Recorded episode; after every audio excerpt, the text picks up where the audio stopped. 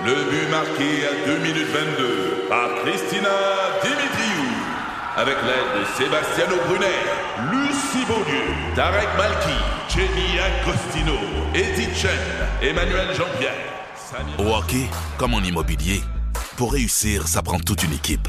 Et avec vos 5000 courtiers Remax, la force du réseau roule pour vous. Remax est heureuse de s'associer à Martin McGuire et Danny Dubé pour vous présenter le tout nouveau balado Bon Match. C'est 23. Vous aimez les voitures? Vous êtes intéressé par l'industrie automobile, la transition électrique? Vous voulez être au courant des nouvelles tendances sur le marché? Voici Ça tient la route avec Benoît Charrette et Alain McKenna.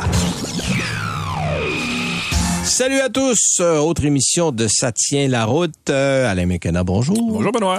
Alors aujourd'hui au menu, ah tiens, je vais vous parler d'un modèle dont j'ai finalement le droit de vous parler. Ah bon? Le Mazda CX-70.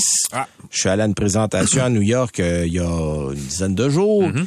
Et euh, on nous a présenté le modèle et je vais tout vous donner les détails de ça. Tantôt, ça s'en vient au printemps. Modèle important pour Mazda quand même. Modèle important parce que c'est un segment important. Puis je vais vous de- dans les nouvelles, moi vous parler de ça. Parfait. Euh, en essai routier, t'as quoi toi sur la route cette semaine? Je retourne en Chine avec le Buick encore GX, dont on entend quand même parler pas mal. Le Buick pousse fort ces jours-ci en termes de marketing. Donc j'ai Et essayé. j'ai voulu faire un complément à ce que tu as essayé parce que moi j'ai le Buick Envista Oui. ST. Ah oui. euh, que j'ai essayé, qui est, qui est un très, très proche parent. Ah, euh, qui c'est vient, dur lui. plus proche, ouais, effectivement. oui, oui, c'est, des frères de sang, hein, on pourrait le dire comme ça. Mais j'ai, je vais m'aligner sur ce que tu vas me dire Parfait. pour euh, te donner les nuances avec le mien. Euh, mais cela dit, euh, bon petit modèle. J'ai pas, j'ai loin d'avoir détesté ça. Je vais vous en reparler plus en détail à la fin de l'émission. Et notre invité de la semaine, c'est Daniel Breton. C'est un habitué. Euh, Daniel, ancien ministre de l'Environnement, qui est présentement président directeur général de Mobilité électrique Canada. On va revenir sur le projet Nordvolt parce qu'on le sait, là, ça a fait un petit peu de vague depuis quelques semaines. Euh, le projet était comme euh, in the bag, comme on dit euh, dans un mauvais Dans français. poche, ben oui. Mais euh, Ça rebondit sans arrêt. Ça rebondit, ça, on est ressorti du sac. Là, on va voir. Puis Daniel a sa théorie là-dessus. Mm-hmm. Alors, j'ai bien hâte de l'écouter puis de voir comment la suite des choses pourrait se dérouler. Mais évidemment, pour commencer l'émission, on a des petites nouvelles. Je t'écoute, mon cher Alain. Oui, ben on va partir d'un complètement ailleurs là euh, pour commencer l'émission. On va parler de jeux vidéo parce que euh, si j'avais à dire en ce moment, c'est quoi le thème fort de l'automobile cette année en 2024, je pense que le jeu vidéo on va en faire partie de, de- de- de- des leçons qu'on va tirer de l'année, je veux dire comme ça. On se demande souvent parce que c'est un classique. hein, dès les premières semaines de janvier, quel thème fort va définir l'année dans différents secteurs d'économie, euh, d'activité économique et euh, clairement le jeu vidéo cette année. Je sais pas si on peut dire que l'auto est le thème fort dans le jeu vidéo ou si le jeu vidéo est le thème fort dans l'auto, mais il y a une fusion des genres, je vais dire ça comme ça. Ouais, puis là, on voit, là, il y avait plusieurs indices qui pointaient vers ça, là, parce Ouais. qu'on a vu des petites nouvelles, on a vu des espèces de dépêches, mais là, là, on le voit, là, ça, ça s'en vient de plein front. là. Exactement. Il y a Mercedes-Benz qui a annoncé euh, durant le CS au début janvier Oui. euh, l'arrivée de jeux vidéo sous toutes ses formes à bord de ses futurs véhicules. Euh, et là, ben, il y a quelques jours, c'était au tour de Ford et de Lincoln de promettre pour plus tard cette année une nouvelle offre de divertissement vidéoludique, je l'ai dit comme ça, à bord de ses propres nouveautés. Ford semble abandonner le nom Sync d'ailleurs pour son système multimédia pour un nouveau nom ou un nouveau système qui s'appelle Digital Experience parce que tu sais Sync c'était bien trop difficile à dire. Et ce nouveau système donc Digital Experience est conçu pour animer les systèmes multimédia à la fois des véhicules Ford et Lincoln. Donc on harmonise la- toute la patente et ça va commencer à bord du Nautilus 2024 euh, qui euh, en fait une refonte du VUS intermédiaire qu'on connaît déjà là, de Lincoln et qui promet d'être très high tech. Euh, à bord du Nautilus, le système Digital Experience, il va falloir trouver un autre nom sérieusement. Euh, ce système-là prend la forme d'un énorme affichage qui fait 48 pouces. Il fait sérieusement le pare-brise. Il est au, il est au bas 48 du pouces, c'est, la largeur de l'auto. Il ça. fait le véhicule de bout en bout. Ben exactement. là, c'est- c'est- oui, parce que c'est quand même quatre pieds, ça, là. Bon, je m'excuse, je parle comme un vieux, là, mais, mais exact. Ben, c'est quand même assez large. là. C'est littéralement un mètre euh, vingt. Hein, tu vois, je peux te le convertir, Un mètre je peux le vingt, convertir oui. en métrique. Mais euh, on va évidemment trouver des versions euh, aux dimensions plus modestes à bord des véhicules plus abordables du groupe Ford et, et de Lincoln aussi. Quoique plus abordable chez Lincoln, je suis pas sûr. Mais bref, dans tous les cas, c'est la, la plateforme Google Automotive qui euh, forme la base de l'interface. Ça permet à Ford et à Lincoln d'afficher directement les données de navigation de Google Maps sur l'écran du système, à condition évidemment que le système soit connecté au réseau, à un réseau sans fil. Et ça, c'est l'affaire qu'on dit pas, mais ces nouveaux systèmes-là, forcément, vous obligent, ils vont vous obliger à payer annuellement pour des connexions cellulaires. C'est sûr. C'est pas dit, mais c'est. c'est, Oui. c'est Parce que souvent, on c'est- inclut 4 ans dans le prix de détail à la- à l'achat, mais après ça, il faut, faut renouveler Ouais, ben ça. ça, c'est comme tous les systèmes. Le Trois- les trois premiers mois sont gratuits. Après ça, il faut que tu te désabonnes. Et oui, sinon, Oui. tu continues d'être être abonné, ça coûte plus cher. Voilà, comme effectivement. 80 des gens oublient de se désabonner, ça fait des clients euh, payants qui oublient qu'ils étaient abonnés. Il n'y a rien de gratuit dans la vie, n'est-ce pas? Non. Euh, et, et non plus Google Maps, disons-le comme ça, dans le système de Ford. Il va aussi avoir, euh, par défaut, là, la possibilité de commander une interface, en fait, l'interface avec la voix en dialoguant avec l'assistant Google. Mais les gens qui n'aiment pas nécessairement cet assistant-là vont pouvoir choisir d'activer Alexa à la place, la commande vocale d'Amazon, qui fait aussi partie du système Digital Experience. On peut choisir, euh, je sais pas, moi, Sean Connery ou euh, Robert De Niro? Ça serait le fun, hein? Ben, je sais pas, moi, j'aimerais ça que Robert De Niro me donne le chemin où aller. Ouais, tu te rendrais pas mal plus vite, j'ai l'impression. Euh, cela dit, contrairement à d'autres constructeurs, Ford continue de proposer les interfaces sans fil CarPlay et Android Auto dans son système. C'est pas tous les euh, constructeurs qui ont le système Google là, qui, qui l'offrent. Euh, en fait, c'est pas les constructeurs tout court qui l'offrent. Je pense que GM a abandonné ou va abandonner Ouais. euh, CarPlay. Toyota est pas sûr non plus. Bref, En euh, fait, ça bouge GM, beaucoup. GM veut, a vu venir la chose et veut tenter d'en faire un lui-même pour ramasser les sous qui vont avec. On parle de hein. dizaines de milliards de dollars ouais, en services euh, par abonnement qui peuvent arriver par là. Euh, pour en revenir aux jeux vidéo, là, le système de Ford va avoir droit au Play Store de Google qui va permettre de télécharger des applications de divertissement à même sa voiture. Euh, ça comprend des jeux vidéo, donc, euh, et c'est ce que Ford a voulu souligner. Le premier jeu offert s'appelle Asphalt Nitro. C'est un jeu de course automobile. C'est approprié. Encore, je suis pas sûr si c'est approprié. Bon, on va ça discuter, mais on va pouvoir jouer. Un jeu de course dans ton auto. Ben, c'est ça, ça, tu sais, euh, la ça bonne risque nouvelle... peut-être d'engendrer certains mauvais comportements sur la route. La bonne nouvelle, c'est que c'est pas le volant qui va servir de contrôleur. Va falloir jumeler un contrôleur par Bluetooth. Ben non, mais tu ris, mais au CS, Mercedes... déjà, un- t'as déjà un volant dans les mains, tu te dis, ah, on est dans le jeu vidéo? Ben la démo oui. du jeu vidéo de Mercedes au CS, c'était avec le volant du véhicule qu'on contrôlait le petit bolide dans le jeu Ah oui, vidéo. OK, d'accord. Ça commence à brouiller les pistes un peu trop à mon goût. Mais là, dans ce cas-ci, ou- on parle de contrôleur jouer, de jeu évidemment, vidéo. Ou tu peux jouer seulement quand le véhicule t'a arrêté, là. Ben, forcément, ben oui, Oui, c'est ça. ça C'est ce que Ford et Lincoln sont empressés de dire. Pour jouer, il faut que le véhicule soit stationné. J'espère. Mais la tendance est lancée. Donc, attendez-vous à entendre parler de jeux vidéo dans votre voiture connectée euh, dès D'accord. cette année. Voilà. D'accord. Autre, autre nouvelle, le projet Redwood. Ben oui, de ça, toi. Connais-tu le projet Redwood? Ben là, tu viens de me l'apprendre. C'est le nom donné au fameux projet de Model 2 de Tesla qui pourrait arriver sur les routes euh, dans la deuxième moitié de 2025. C'est OK, fait que ça va être comme le Cybertruck, 2030, Ah, ben là, 2031. euh, spéculons euh, tant qu'on veut, effectivement. Euh, c'est ce qu'a rapporté l'agence américaine Reuters là, il y a quelques jours. Tesla OK. serait en train de sonder ses fournisseurs pour trouver des pièces qui vont lui permettre de construire à partir de la deuxième moitié de 2025. Et, et cette phrase-là laisse du, du vague parce qu'à partir de la deuxième moitié de 2025, ça peut être très Ouais, long. ouais, ça, ça peut, oui, puis ça peut être en 2026. là. Exact, mais l'objectif, c'est de créer donc un nouveau modèle de voiture électrique dont le prix de détail avoisinerait les fameux 25 000 US américains là, euh, qui, revient, qui reviennent à 32 000 Canadiens, je pense, quelque chose comme ça. Ouais, ouais, on va- En fait, Euh, on était sous la barre des 30 000 il y a quelques années. Mettons, on pourrait être sous la barre des 35? Ben, ça serait déjà pas pire. Euh, c'est le fameux projet que la rumeur appelle le Modèle 2 depuis plusieurs années et que Ouais. Tesla à l'interne appellerait justement son projet Redwood. Euh, pour l'histoire, Modèle 2, c'est 25 000. Modèle 3, à l'époque, c'était d'avoir un véhicule à 35 000, sous les 35 000 US, même si, en définitive, il se, il se vend plus cher que ça en moyenne. Là, Euh, c'est quand même ça l'objectif.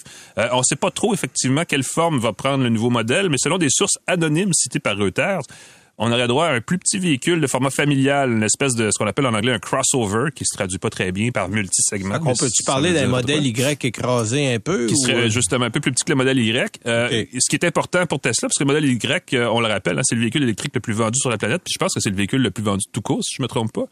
Euh, hors euh, Oui. camionnette, hors tout le reste. Là. Exact. Euh, donc, c'est quand même un modèle assez populaire.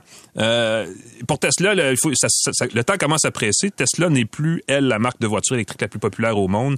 Elle vient de se faire dépasser cette année par BYD. Oui.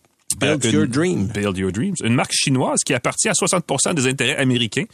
Là encore, on brouille un peu les pistes. Et le principal euh, investisseur américain dans euh, BYD, c'est le fonds d'investissement Berkshire Hathaway qui appartient au milliardaire Warren Buffett, l'oracle d'Omaha. Donc, c'est une compagnie qui, a, qui connaît bien le marché américain, ouais, on le soupçonne. Euh, BYD est en train de se positionner justement pour investir le marché nord-américain, je devrais dire comme ça, avec ses véhicules électriques plus abordables que les Tesla, ce qui fait évidemment réagir Elon Musk. Donc, ce dernier promet des véhicules électriques euh, plus abordables. Le fameux projet du modèle 2, il en parle depuis 2020. Euh, évidemment, ça a pris du temps à se concrétiser pour plein de raisons. Tesla n'est pas le seul groupe américain à avoir de la misère à réduire le prix de vente de ses véhicules, de ses véhicules électriques.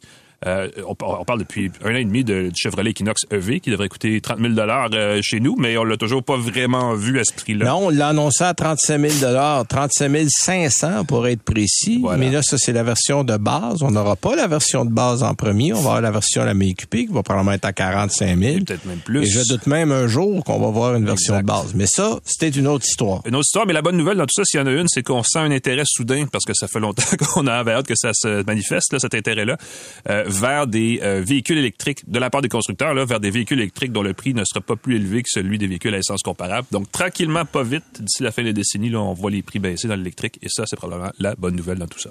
Et pendant que tu parles de Elon Musk, que tu parles de Tesla, que tu parles de BID, il y a un nouveau joueur qui est arrivé sur le plancher qui s'appelle Flavio Figueiredo Assis. C'est un Brésilien. OK. Euh, en fait, il veut laisser une trace dans l'histoire de son pays en devenant le premier fabricant local de véhicules électriques. Euh, puis euh, il s'attaque à rien de moins d'Elon Musk. Il est diplômé en droit et en comptabilité. Tu dis OK. OK. Euh, Monsieur Assis a créé le car. Le car, c'est le nom du véhicule. Grâce à cette, c'est un outil de gestion de cartes d'alimentation. Il a réalisé un chiffre d'affaires de plus d'un milliard de dollars en approvisionnement des organismes publics et privés au Brésil. Donc, le monsieur s'est fait un petit peu de sous. Euh, ça réunit une trentaine d'ingénieurs. Il a fait une division automobile et il a pris son expérience pour appliquer ça en automobile. Il y a une usine qui est en construction. Il y a euh, une usine d'assemblage au Brésil. Et c'est là qu'on entend produire le, le Car 459. OK, je le sais, il n'a pas cherché longtemps. le premier modèle de la marque, en fait, c'est une appellation qui est inspirée par l'attrait que porte le fondateur pour l'inventeur Nikola Tesla, qui, a, qui avait une perception, une, obsession pour le chiffre 9. Alors, faute de pouvoir utiliser ce nombre seul pour désigner sa berline, M. Assis a imaginé un détour amusant.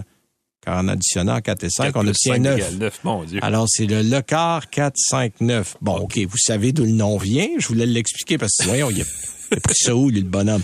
Alors, euh, non, euh, de façon plus sérieuse, c'est un modèle qui va être offert, qui va être offert, dis-je bien, à 279 459 réaux brésiliens. Ah, hein, vous avez eu peur, là. C'est quand même 75 000 ben, ça fait encore un petit peu peur. Bon, euh, selon le constructeur, on pourrait atteindre 250 km heure, avoir une autonomie de 400 km. Et on vise le bid seal. Ah. qui serait le modèle précis. Euh, qui est un modèle chinois, vous l'aurez ben compris. euh, la carrosserie de la voiture va être faite de feuilles de moulage pré-imprégnées. Euh, c'est un matériau flexible, robuste, léger, qui sert à préparer, qui, qui, arrive déjà coloré. Donc, on colore le matériau et ah c'est la couleur de l'auto. Alors, évidemment, on sauve quelques étapes dans le processus. Ça permet aussi de sauver des coûts. Par ailleurs, dans un avenir qui n'est pas trop lointain, euh, mais on n'a pas précisé de date, évidemment. On a, on a fait attention de ce côté-là. Euh, il y a euh, d'autres modèles qui vont arriver et on attend un nouveau modèle populaire à cinq places qui s'appellerait le Le Car Pop, comme dans la musique pop, qui aurait une autonomie de 250 km et qui sera offert à 25 000 Ah, Là, on ah, commence à ben jaser. Alors, euh, donc, euh, le monsieur en question, monsieur euh, Figueredo Assis, veut investir sa fortune et aller dans l'électrique. Alors, surveillez ce nom-là, le car. C'est assez facile à retenir. et ça pourrait être des modèles intéressants. Voilà, ça complète un peu nos petites nouvelles pour cette semaine. On va aller à la pause et on revient avec Daniel Breton.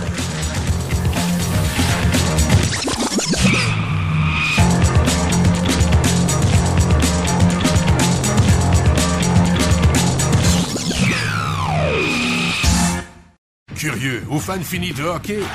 Rejoignez Martin et Danny dans le balado Bon Match. Un judicieux mélange d'analyses, commentaires et anecdotes disponible dans la section balado de votre station Cogeco Média. Présenté par vos courtiers Remax. Remax, on s'occupe de vous. Vous écoutez Ça tient la route avec Benoît Charrette et Alain McKenna. Alors, notre invité de la semaine est un régulier de l'émission. C'est sa première présence en 2024. Il a été euh, ministre de l'Environnement sous Pauline Marois. Il est présentement directeur, euh, président directeur général de Mobilité électrique Canada. Et j'ai nommé Daniel Breton. Salut, Daniel. Bonjour, monsieur. Hey, merci d'être là aujourd'hui avec nous. Je sais que tu es en réunion à Toronto. Euh, tu as beaucoup de choses à ton agenda. Mais on s'était vu euh, au Salon de l'Auto et tu me dis, hey, il faudrait bien parler de Nordvolt parce qu'il y a beaucoup de choses à dire là-dessus. Donc, on profite de l'occasion aujourd'hui justement pour en discuter. Euh, je sais que c'est un projet que Mobilité électrique Canada a salué quand le projet est arrivé au Québec. Mais il y a eu quelques, comment, comment dirait ça, un peu d'eau dans le gaz, hein? pour prendre des termes euh, automobiles. Euh, Parle-nous un peu comment vous, maintenant, chez Mobilité électrique Canada, vous voyez le projet. Ben, en fait, on voit toujours le, le, projet de façon très positive. Écoutez, quand on parle d'un projet euh, de fabrication de cellules qui va diminuer de 70 à 90 euh, l'impact écologique euh, de la fabrication des batteries par kilowattheure, c'est extrêmement impressionnant, c'est extrêmement euh, intéressant d'un point de vue écologique, sans parler de l'aspect développement économique, développement d'une expertise de la filière batterie au Québec. Donc, c'est sûr qu'on appuie ce projet-là. Bon. Cela dit, cela dit, euh, moi, comme ancien ministre de l'Environnement, et qui, qui est euh, travaillé très fort pour faire en sorte de redonner ses lettres de noblesse au BAP dans le passé, lorsque j'étais là, avant et après, j'ai été étonné que le gouvernement du Québec annonce que les règles euh, en vigueur faisant en sorte que maintenant, un projet comme le projet Nordvolt n'aurait pas à passer devant le BAP. Et je trouve ça étonnant parce que on dit que le projet Nordvolt est le plus gros projet privé de l'histoire du Québec, mais que malgré ça, il est trop petit pour qu'on ait à passer devant le BAP. Donc, je me dis, quel genre de message s'envoie d'un point de vue de la crédibilité ou de l'utilité du BAP si Nordvolt n'a pas besoin de passer devant, pourquoi est-ce que quelque autre projet devrait passer devant le BAP? Oui, puis on s'entend, là, euh, on parle peut-être de petit projet, mais c'est quand même un gros projet. Là. C'est, à peu près un des plus gros chantiers qu'on a eu au Québec depuis je sais pas combien d'années. Alors, ça va prendre quoi pour qu'il y ait une étude du BAP au juste? Là? Et quelle crédibilité le BAP a-t-il après ça pour d'autres projets? Ben oui. Ou pourquoi est-ce qu'il y a des gens ou des entreprises qui présentent de plus petits projets les autres, ils vont dire, ben, pourquoi est-ce que nous autres, on devrait passer devant le BAP bon. si Nordvolt n'est pas passé devant le BAP? Bon, qu'est-ce que vous euh, metteriez de l'avant au niveau du BAP? Parce que là, on le sait, on va couper à peu près 8000 arbres, il y a des zones humides. Euh, qu'est-ce qu'on aurait dû faire qu'on n'a pas fait? Ben, en fait, moi, je pense que la bonne chose à faire, ce serait pour que, pour que le gouvernement change d'idée et dise, on va faire un BAP. Il y a même une procédure de BAP accéléré qui peut être possible je pense que c'est la bonne chose à faire parce que là, Nordvolt, euh, qui est une compagnie responsable et qui se conforme à la réglementation en vigueur, se retrouve totalement pris en fabre et d'écorce mm-hmm. dans cette situation-là. Aux autres, ils ont l'odieux sur les épaules et tu veux pas ça. C'est-à-dire que tu veux faire en sorte de faire preuve de leadership Nordvolt est un leader et c'est pourquoi je dis que le gouvernement doit revenir sur sa décision, sur son annonce de dire qu'il n'y aura pas de BAP. C'est même à la discrétion du ministre. Oui, le puis... ministre peut demander un BAP. Et je tiens à rappeler que le BAP n'a pas de caractère exécutif, mais seulement consultatif, mais au moins d'un point de vue de la transparence, d'un point de vue de la démocratie, les citoyens vont être rassurés parce qu'on parle quand même d'investissements publics importants. Exact. Et là, le manque de transparence, écoute, Alain, sais pas si tu te rappelles, on a vu dans les journaux euh, des demandes d'accès à l'information où 80% des documents qui sont publiés sont caviardés. Exact. C'est un enjeu, là, c'est un vrai enjeu C'est de démocratique qui va et dans de le bon transparence. sens. Non, Exact. Et corrige-moi si je me trompe, Daniel, Nordvolt, les autres usines où on a construit, il y a eu des études environnementales. Ben, tu sais, ça dépend d'une juridiction à l'autre. Mais je veux Ouais. dire, l'idée là-dedans, c'est de dire, nous, on appuie la filière batterie, on appuie la filière d'électrification des transports au Québec ou au Canada. Et euh, ça, ça fait en sorte de non seulement nuire à la réputation de Nordvolt, c'est en train de nuire à la réputation de l'ensemble de la filière d'électrification des transports au Québec et même en Toronto. On en discute. On dit, ben là, qu'est-ce qui se passe avec ça? Et donc, moi, ce que je dis, c'est que c'est un signal d'alarme. Ça veut dire, faut pas penser que parce qu'un projet est bon d'un point de vue de l'environnement, qu'on peut passer outre les considérations, les questions des citoyens. On est en 2024. Le, le côté de démocratie environnementale, c'est quelque chose d'important dans le leg québécois. Euh, faut pas reproduire les mêmes erreurs du passé. Bon, on a certainement pensé que la, la, la, la, la valeur économique de la chose et technologique, à la limite, allait faire oublier le fait qu'effectivement, il y a une responsabilité environnementale importante à construire une usine qui est énorme, même si le terrain utilisé a un historique d'avoir été encore plus pollué dans le passé. Là. Oui. Mais moi, je peux vous dire que je suis toujours étonné de voir que des gens considèrent que euh, la, l'écoute des citoyens, quelque chose dont on peut passer outre, Mhm. parce qu'on dit ben, c'est un bon projet, ça va créer des emplois. On n'est plus en 1970. Là. Il y a- Il faut entendre les recommandations, les questions, les, les réflexions des citoyens. Puis moi, je suis certain au final que le BAP va dire projet intéressant, peut-être petits ajustements à faire. Puis tout le monde va saluer l'ouverture et la transparence du gouvernement. Exact. Pour le moment, ça regarde pas bien. Il y, a, il y a une déconnexion parce que là, on parle au niveau provincial, mais au niveau municipal aussi dans la région, on a tendance à, et je l'ai entendu plusieurs fois, de, de gens qui disent ah c'est pas la petite grenouille, la fameuse petite grenouille qui va nous empêcher de développer l'économie, euh, alors que les citoyens ont tendance à dire le contraire. Euh, il y a vraiment au niveau politique une discussion, une réflexion à avoir sur le- justement la façon dont on présente les projets d'envergure importants importantes comme ceux de Nordvolt pour que ce soit accepté, que ce soit justement conforme à ce qu'on a comme vision du développement euh, régional et provincial. Parce que Nordvolt, ça fait partie d'une solution à un problème. Mais là, on est en train de créer Oui. un problème à une solution en, en- en- en allant trop vite dans son acceptation, finalement. Ben, écoute, en, anglais, il y, a, y y une expression qui dit There's a wrong way to be right. Exact. Je trouve qu'on l'a trouvé. là. C'est-à-dire que plutôt que de dire c'est un projet intéressant, on va faire une consultation, les gens vont être informés, ça va, ils vont être rassurés, il va toujours y avoir des mécontents.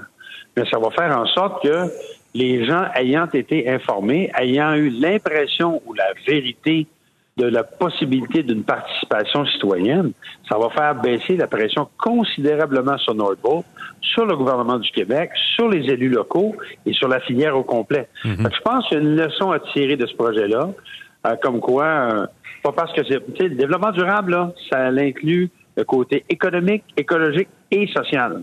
Et là, pour le côté social, pour le moment, on l'a échappé. C'est drôle parce que pas tellement loin sur la 116 à Saint-Hubert, on a construit, on est en train de, pratiquement de finir une autre usine de batterie pour, euh, je pense, le secteur de l'aviation, je sais pas trop. Et on entend beaucoup moins parler de ce projet-là. Donc, clairement, il y a une façon de faire les choses qui peut être correcte si c'est bien fait. Ouais, puis, ça, ça a été, ça a été très médiatisé. Je pense que Daniel, tu as raison dans un point important. On va envoyer un drôle de message si Nordvolt passe tel quel.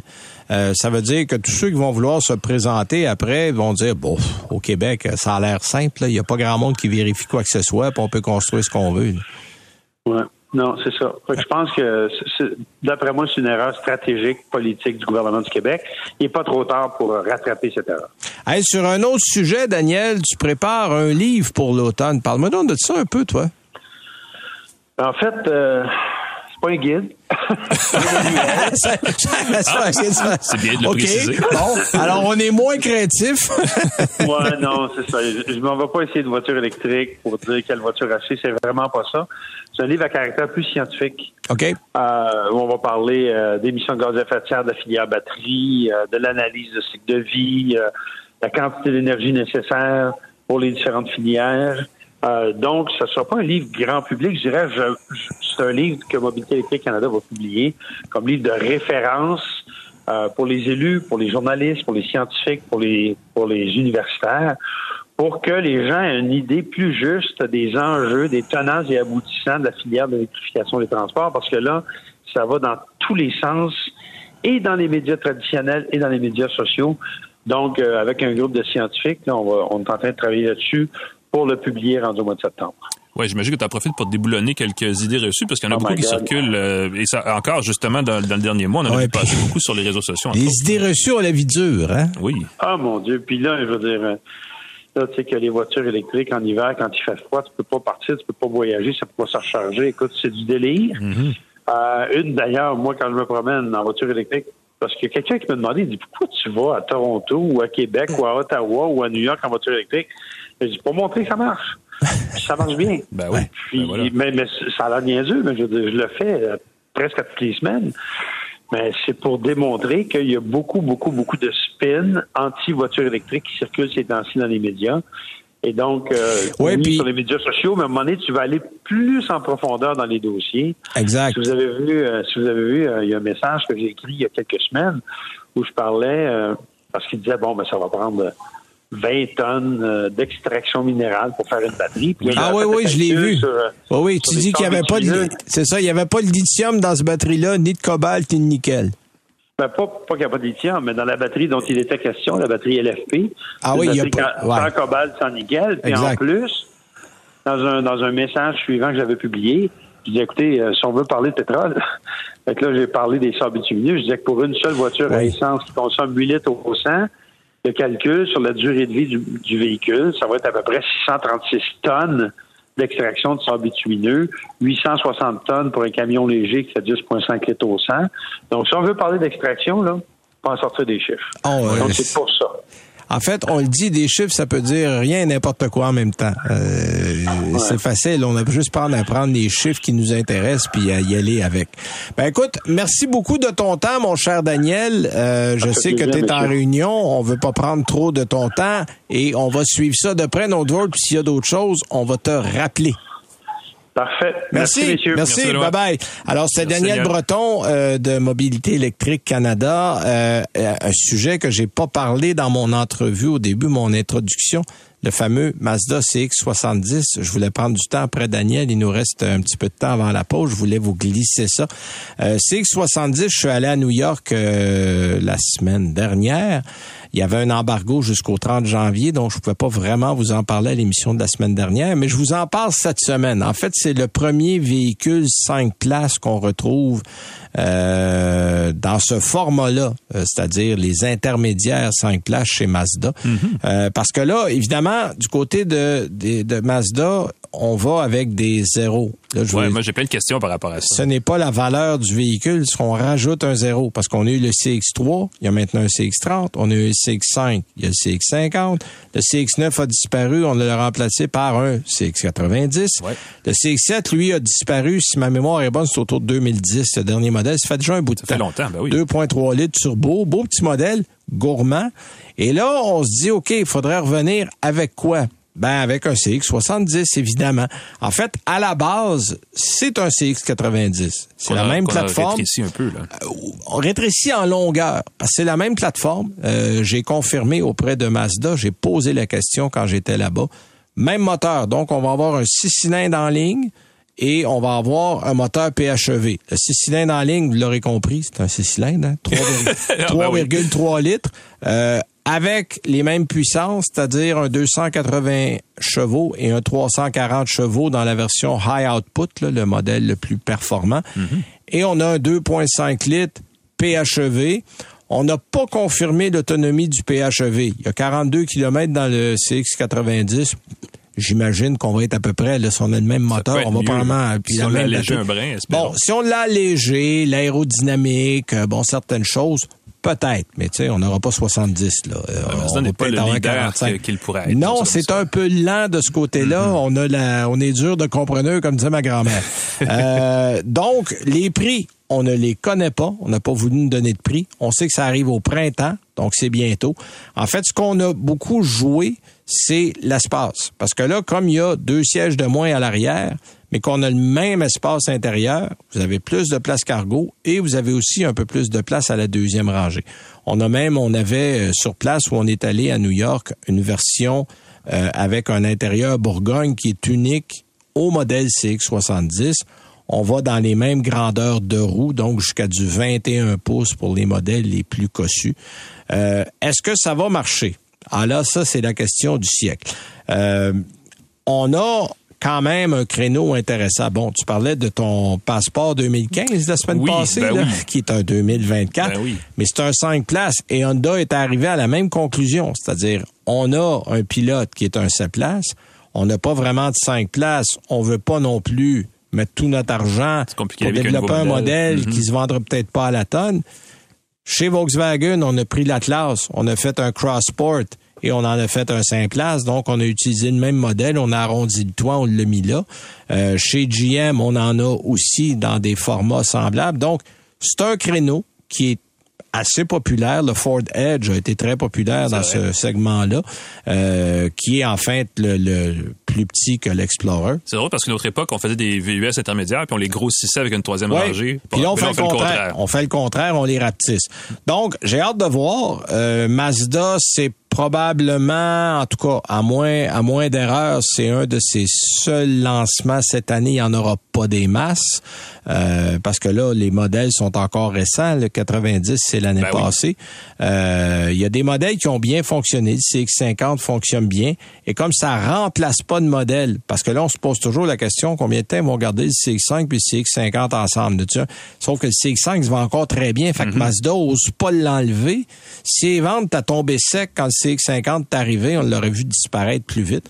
Mais là, comme il est resté là, probablement que les deux vont cohabiter jusqu'à ce qu'il y en ait un qui vraiment tire de la patte. Mais pour le moment, c'est pas encore le cas. Il n'y a pas de CX7. Donc il n'y a pas de CX7, ça, remplace rien. Mm-hmm. Ça va-tu aller chercher une clientèle? Probablement que ça va aller chercher une clientèle. Bon, voilà. Ben euh, tout va être dans le prix. Mais tu sais, si on regarde dans ce segment-là, on est généralement entre 50 et 60, là, selon selon l'équipement, le modèle, les versions. Fait faut s'attendre à quelque chose qui va à peu près être dans ce dans cette catégorie-là. Mm-hmm. Mais euh, au final, je pense que c'est un véhicule qui va être assez intéressant parce que le 90 est intéressant. J'allais demander est-ce qu'il s'apparente beaucoup au 90 parce que la finition du 90 était Il y a juste la ligne, mais mm-hmm. tout le reste, le format et tout ça, c'est très proche.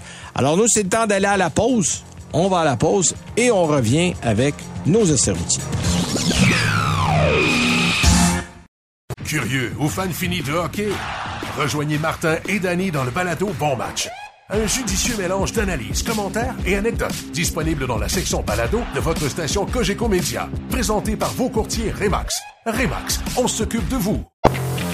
Vous écoutez Ça tient la route avec Benoît Charrette et Alain McKenna. Alors, c'est le temps de nos essais routiers. Cette semaine, deux modèles frères, on peut le dire comme ça, là, parce que ça se ressemble beaucoup. En fait, un est la version un peu plus luxueuse de l'autre, euh, disons ça comme ça.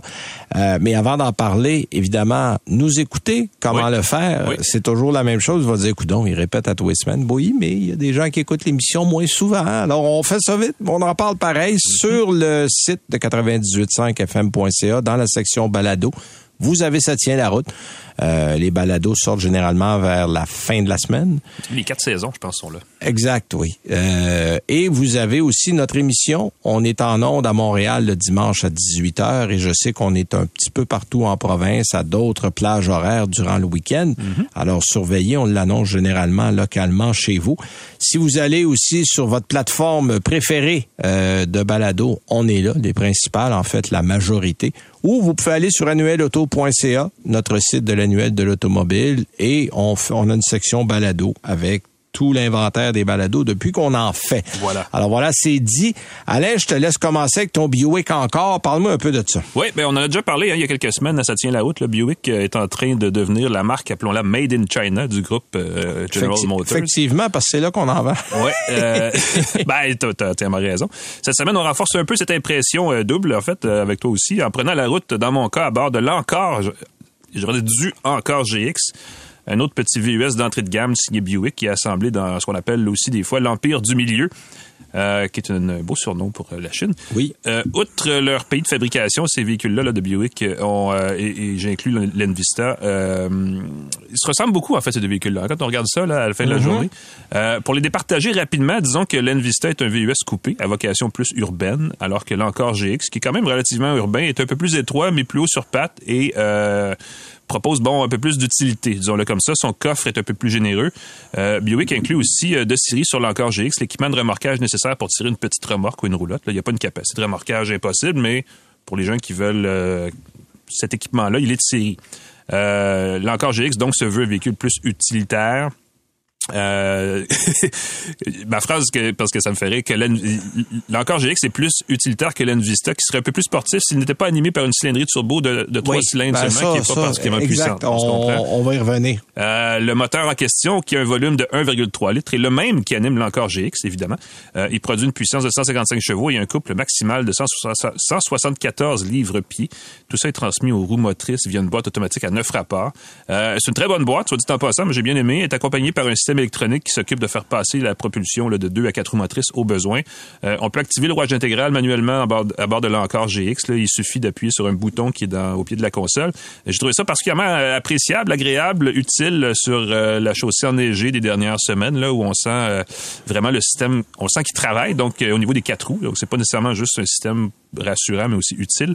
Euh, cela dit, ça, écoute, je sais pas à quel point le, rouage intégral affecte la consommation, mais on a une consommation moyenne, notre dans mon cas, qui a été de 10 litres au 100 km, qui n'a rien de spectaculaire. J'aurais peut-être aimé, vu la proposition, qu'on soit plus efficace à ce niveau-là. Considérant la grosseur de la chose, effectivement, c'est pas terrible. Euh, effectivement, parce que c'est pas un très gros véhicule. Cela dit, au volant, la position de conduite est assez bonne. Euh, L'encore GX n'a pas une très haute garde au sol, mais la caisse est quand même un peu plus élevée que celle d'une berline, ce qui va assurer, rassurer bien des gens. Euh, il n'y a pas une tonne de distraction à base. ça peut être, euh, ça c'est peut-être la, qualité du défaut, euh, étant donné que Buick le recours à un système multimédia minimaliste et à une finition qu'on pourrait qualifier de sobre si on veut être poli, mais qui à mon avis mérite plus d'être qualifié de bon marché. Euh, elle n'a pas grand-chose à offrir d'original. au moins on a les interfaces sans fil CarPlay, Android Auto, donc ça c'est quand même ça de gagner. Et, je l'ai dit l'autre jour, mais je présume aussi que Buick attend la version 3.0 de CarPlay pour animer les cadrans derrière le volant aussi, parce que ça fait partie de la proposition d'Apple de faire ça éventuellement, mais c'est toujours pas là. Ça s'en venait en principe l'automne dernier. On a clairement pris du retard, donc c'est à suivre de ce côté-là. Euh, sinon, ben, on remarque assez tôt là, que là encore, GX est euh, confortable pour quatre personnes, mais tout juste. C'est un petit, petit VUS, disons-le comme ça, juste assez vertical pour accueillir les personnes de grande taille, mais pas très large, pas très long. Donc c'est un peu serré malgré tout. Euh, pour tout ça, là, on a un prix de détail, somme toute, euh, à mon avis, assez raisonnable. Ça démarre à 34 475 donc pas tout à fait 35 000 pour la version de base, et ça grimpe jusqu'à presque 40 000 pour l'édition à venir, euh, laquelle est probablement, par contre, la plus attrayante du lot. Donc, il faut vraiment faire euh, oui, parce que c'est la plus chère. ben, c'est ça. Mais des fois, la version plus chère, elle est juste inutilement équipée. Celle-là, malheureusement, ben, malheureusement, vous voyez ça comme vous voulez, là, mais c'est, il y a quelque chose d'intéressant de ce côté-là. Euh, j'aimerais dire que c'est une bonne affaire, un Buick encore GX de 40 000 mais il faut quand même faire des compromis un peu fâcheux, à mon avis, euh, du côté de la conduite et de la performance, mais aussi du côté du confort et des technologies de divertissement, de divertissement, ouais. Euh, ce qui fait qu'on va se garder une petite gêne, même s'il faut le dire, l'encore GX, c'est peut-être un des rares VUS vendus chez nous qui coûte moins de 35 000 il n'y en a pas des tonnes de ça quand on fait le bilan en 2024. Donc, l'avantage, pas cher. C'est un peu étrange de dire que les BioX sont en même temps parmi les véhicules les plus abordables, mais apparemment, c'est le nouveau recentrage de la marque. Euh, et clairement, on a, euh, on a, on apprécie le fait d'avoir un bon pied en Chine pour euh, faire ce genre de, développer ce genre de stratégie-là du côté de Buick. Exact, exact. Bon, écoute, je pourrais faire dire bis. Vous reculer, rejouer le Oui, absolument. Non, de mon côté, j'ai essayé le Buick Investa ST. qui est le modèle assez bien équipé, là, mm-hmm. cuir, bon, noir sur noir. je vais commencer avec les bons, les bons côtés. 28 euh, à 32 000 dollars euh, de nos jours, c'est très raisonnable. Oui, parce que l'Invista, c'est l'entrée de gamme chez Buick. Là, ça, oui, exactement. Mhm. Euh, donc, c'est un modèle, moi j'avais un modèle à peu près à 32, mais, mais même à 32, honnêtement, beaucoup d'équipements pour le prix. Euh, on a également euh, un style qui est bien au-delà de la gamme de prix. C'est-à-dire que vous regardez ce véhicule-là sur la route, puis mon Dieu, ça n'a pas l'air de 28 à 32 000 Au contraire, c'est un véhicule qui paye mine.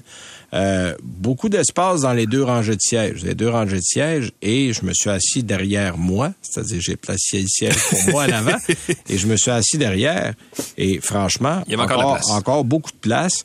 Et la conduite est confortable. Euh, c'est un véhicule, on a bien calibré la suspension. La suspension est intéressante à conduire. Bon, évidemment, il n'y a pas de traction intégrale. Ça, ça peut agacer un certain nombre de gens, mais franchement, je l'ai eu dans la neige cette semaine, euh, sur des routes parfois glissantes. J'ai pas. Bon, oui, les roues d'en avant vont de temps en temps se promener tout seuls, mais mais c'est pas pire que n'importe quelle traction avant. Si vous avez des bons pneus d'hiver, franchement, euh, ça va. Mhm. euh, donc le moteur est efficace, mais 1.2 litres turbo, là, mettez ça du bord que vous voulez. Tu sais, 1.2 litres, là, c'est un pot de beurre de peanut, ça, là. C'est, si vous voulez savoir c'est quoi comme grosseur, c'est à peu près ça. euh, y a, oui, il y a 137 chevaux, il y a 162 livres pieds de coupe, effectivement. Mais euh, c'est plus un véhicule pour dire on met ça à 110 sur l'autoroute, on touche à rien, vous allez mhm. être très confortable. Euh, si vous avez un dépassement à faire, euh, prévoyez vos affaires. Ça peut prendre un petit peu de temps, mais franchement, c'est un premier essai fort intéressant. Mieux que le Envision. Moi, j'ai essayé le Envision il y a plusieurs années. Oui, c'est- oui. Et la première génération du Envision, ouf, Oui. on, on était à côté là, euh, à côté de la marque au niveau de ce qu'on devait avoir dans ce genre de véhicule-là. Mais pour l'Envista, franchement, euh, c'est l'entrée de gamme. Et pour une entrée de gamme, Mhm. euh, Fran- ça fait très bien le travail. là. Ben, tu sais ce que Buick aurait pu faire, ils auraient pu mettre une CVT. hein. Donc, ça aurait pu être pire, disons ça comme ça. Et ce n'est pas une CVT. Exact. Je ne l'ai pas mentionné. Mais comment ai-je pu oublier? Mais c'est vrai, c'est pas une CVT. Et ça, ça fait toute la différence au monde. Ça, on été très intelligent de ce côté-là. Parce que franchement, il y a c'est pas plus économique en CVT que ce qu'on aurait eu là. Bon, moi aussi, j'ai trouvé entre 9,5 et 10 que c'était élevé pour un si petit moteur. Le problème, c'est que le turbo marche souvent. Oui. Euh, tu as des moteurs turbo où le turbo va servir de relève. C'est-à-dire qu'en général, si vous êtes pas trop violent avec l'accélérateur, euh, le turbo va dormir à peu près la moitié du temps et ça affectera pas votre consommation. Mais là, en 1.2 litres, c'est clair que le turbo est toujours en fonction de la minute que vous appuyez sur l'accélérateur, il est là. Donc, un turbo a l'avantage de donner plus de puissance, mais a le désavantage de consommer autant qu'une plus forte cylindrée. Puis dans le cas de, du encore GX, pas du et du l'Envista. euh, c'est ça qui arrive. Euh, Il y a des belles fonctionnalités pour la conduite. Il y a une suspension arrière euh, qui est bien calibrée. Il y a l'assistance au maintien de la voie, les feux de route automatiques, le rappel des sièges arrière. Ça, on a ça à peu près dans tous les produits GM. Détection des angles morts, j'en passe et des meilleurs. Et euh, on a un régulateur de vitesse adaptatif euh, qui fonctionne bien. Le système d'infodivertissement chez GM, ça pose pas de problème. Facile à utiliser, ça facilite le jumelage. Moi, j'ai un téléphone, euh, j'ai, t'as, t'as plus besoin de fil. Là. Tu jum- le jumelage se fait. Il y a une recharge sans fil. Il y a un petit pavé en dessous ouais, de la Il y a un console. petit pavé en dessous de la console et ça fonctionne sans fil tout le temps. Alors ça, c'est merveilleux parce que le fil reste à la maison parce que tu- ah, j'ai oublié mon fil.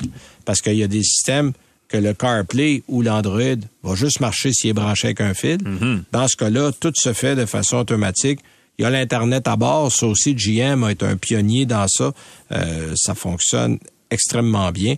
Il y a, bon, j'ai eu en plein soleil parce qu'on a un petit peu de soleil quelques jours. Oui, oui, C'est oui. arrivé une fois, ouais, dans le mois. Euh, Les boutons sont un petit peu difficiles à lire au soleil. Il y a, il y a comme un éblouissement. Bon, c'est une critique. euh, Ah oui, et il n'y a pas d'essuie-glace en arrière. Ça, ça m'a un peu tombé ses nerfs. Ah oui, ça, c'est un problème. Euh, ça, pas d'essuie-glace en arrière sur un VUS. Là, il a neigé quelques fois, là, puis là, la première fois, je dis Ah non, c'est pas. Là, je cherchais avec le petit bras. Là, je voyais bien qu'il n'y avait rien. Je suis allé voir. J'ai dit Je l'ai-tu manqué? Il y en a pas. Non, non, il n'y en a pas. Alors, euh, petit conseil aux gens de GM, mettez donc un essuie-glace en arrière. Tu sais, quand tu as un modèle qui fuit, il se ramasse pas grand-chose, mais là, c'est parce qu'il faut que tu mettes le dégivreur, que t'attendes, que t'attendes, que t'attendes, là, ça fait une petite ligne. Après ça, whoop, la neige sur toi s'en va, whoop, s'en remplit. Fait que, tu sais, en fait, dans certains cas, ça peut même être un, un cas de sécurité. Ben, c'est sûr, une moins Euh, bonne visibilité vers l'arrière, c'est pas exactement plus, euh, plus sûr. Là.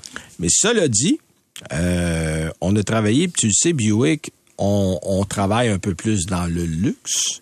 Et même si c'est un modèle de base, l'Envista, on a ajouté un matériau acoustique supplémentaire qui rend la cabine plus silencieuse qu'un Chevrolet Trax. Oui, ou- sinon, c'est ça. Euh, moins cher, c'est le Trax. Là. le moins cher, c'est le Trax. Après ça, on arrive chez Buick, mais là encore, le même matériau insonorisant. là.